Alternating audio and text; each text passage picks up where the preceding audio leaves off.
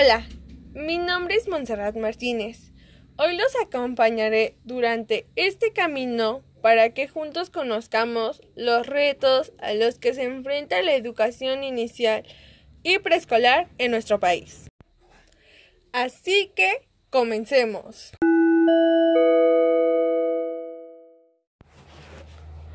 Para iniciar, necesitamos definir qué es la educación inicial.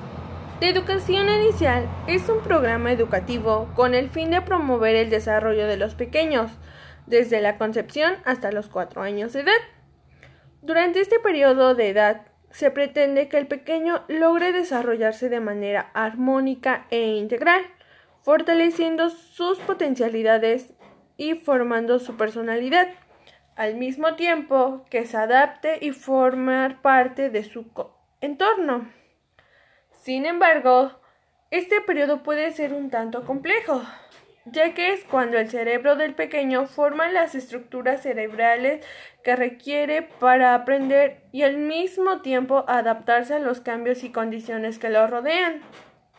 Es por ello que se recomienda que el pequeño reciba una estimulación apropiada para que pueda alcanzar un mejor desarrollo integral y mayor bienestar.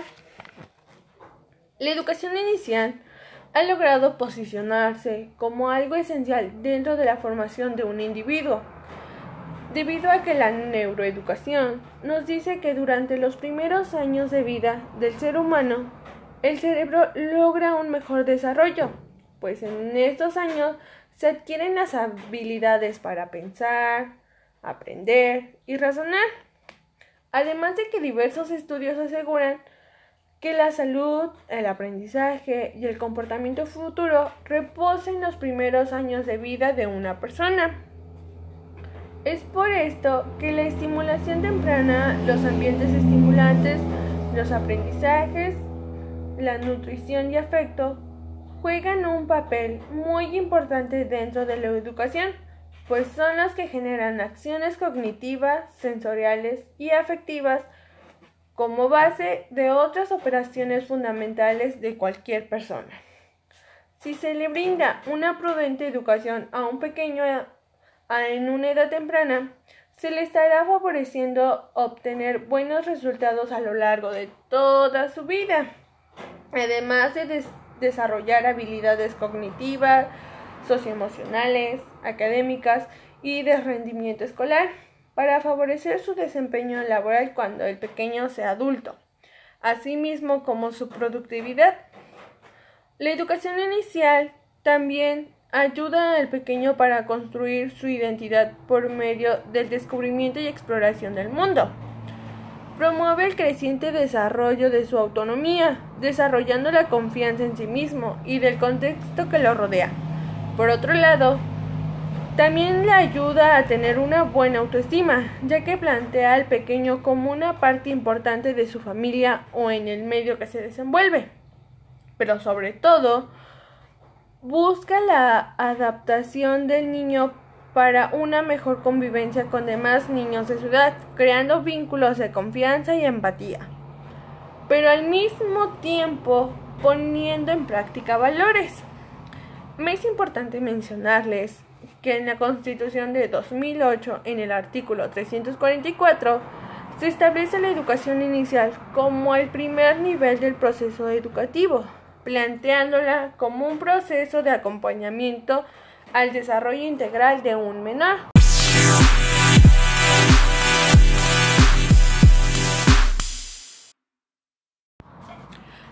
Pero ¿a qué retos se está enfrentando la educación inicial y preescolar en nuestro país?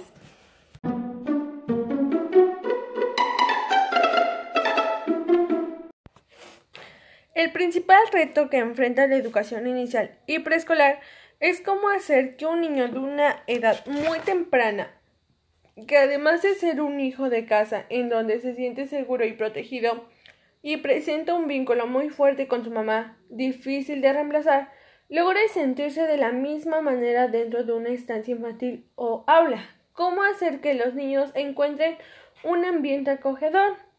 ¿Cómo hacer para que los niños encuentren en sus docentes la confianza, seguridad y cariño que buscan? Este se considera el reto más importante, ya que es el inicio de todo.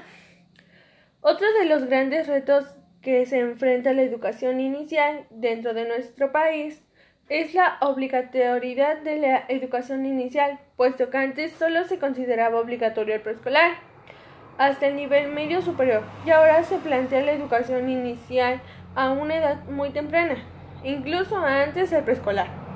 Se entiende el objetivo, ya que es en pro del óptimo desarrollo integral del pequeño.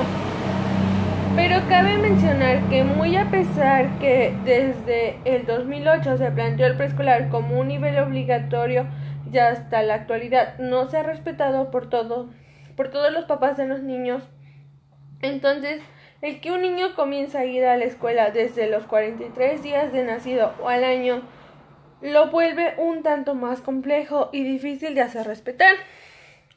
Por otra parte, vivimos en un país con una sociedad compleja, una sociedad que necesita que las personas sepan resolver grandes problemáticas, por lo que se requiere que la educación inicial o preescolar dé respuesta a estas necesidades, sin mencionar que la sociedad muchas veces puede ser violenta, discriminatoria, racial y agresiva, lo que necesita que sus pobladores desde muy pequeños sean construidos con ideas pacíficas, llenas de respeto y empatía. Sin duda, ponen un mayor reto a los docentes en este sentido, ya que cargan en sí mismos una gran responsabilidad, debido a que deben de formar un niño o persona reflexiva, con conciencia de sus actos y a su vez autosuficiente. Asimismo, resulta un tanto difícil el coordinar los esfuerzos de educación, bienestar y seguridad social a favorecer de la infancia, debido a que todas sus áreas son diferentes, pero no menos importante una que la otra.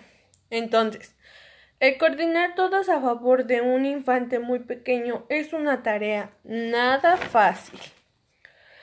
Sin duda, la educación inicial y preescolar se encuentran en grandes retos. Es por eso que los docentes o nosotros como futuros docentes o agentes educativos debemos tenerlos muy en cuenta para que cuando en un futuro nos enfrentemos a ellos sepamos cómo actuar, favoreciendo en todo momento a los pequeños.